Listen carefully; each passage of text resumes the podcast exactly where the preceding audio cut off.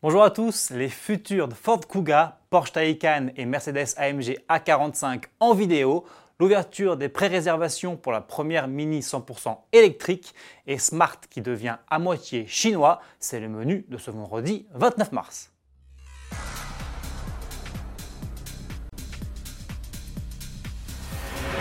Le groupe allemand Daimler, maison mère de Mercedes, vient de céder le volant de la marque Smart à son partenaire chinois Geely, propriétaire notamment de Volvo. Les deux firmes ont en effet créé une co-entreprise afin de développer en Chine de nouvelles citadines 100% électriques.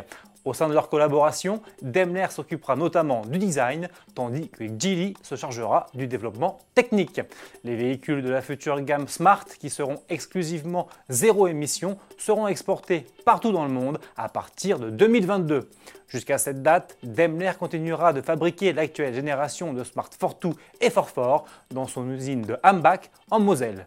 Le site français bénéficiera par ailleurs d'un investissement de 500 millions d'euros qui lui permettra de produire prochainement une Mercedes compacte électrique. Et puisque l'on parle de Mercedes, voici la future Mercedes AMG A45.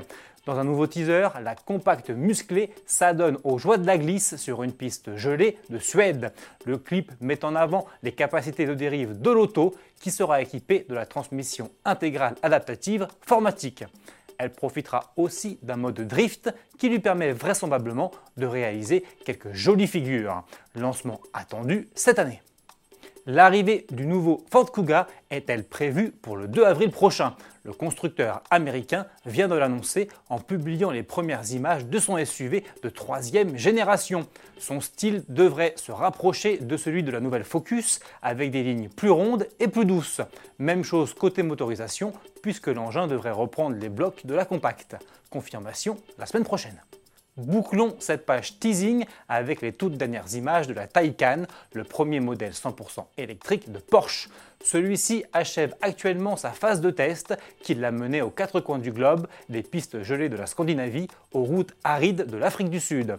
Au cours de son développement, la Taycan aura ainsi traversé 30 pays et parcouru quelques 6 millions de kilomètres par des températures allant de moins 35 à plus 50 degrés.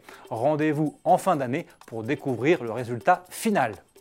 C'est également en fin 2019 qu'arrivera la première Mini électrique. L'auto, qui a été annoncée sous la forme d'un concept car sur le salon de Francfort 2017, n'a encore jamais été vue à découvert. Elle n'a même pas encore de nom officiel. Pourtant, Mini propose aujourd'hui à ses futurs clients de la pré-réserver sur le site mini.fr. Les 100 premiers signataires d'un bon de pré-réservation chez leur concessionnaire auront la garantie d'être livrés en priorité dès le mois du lancement ils se verront aussi proposer une solution de mobilité appelée Mini e-Flex, leur permettant de rouler en Cooper Edition Eden Street en attendant la livraison de leur Mini 100% électrique. Avis aux amateurs. Bon week-end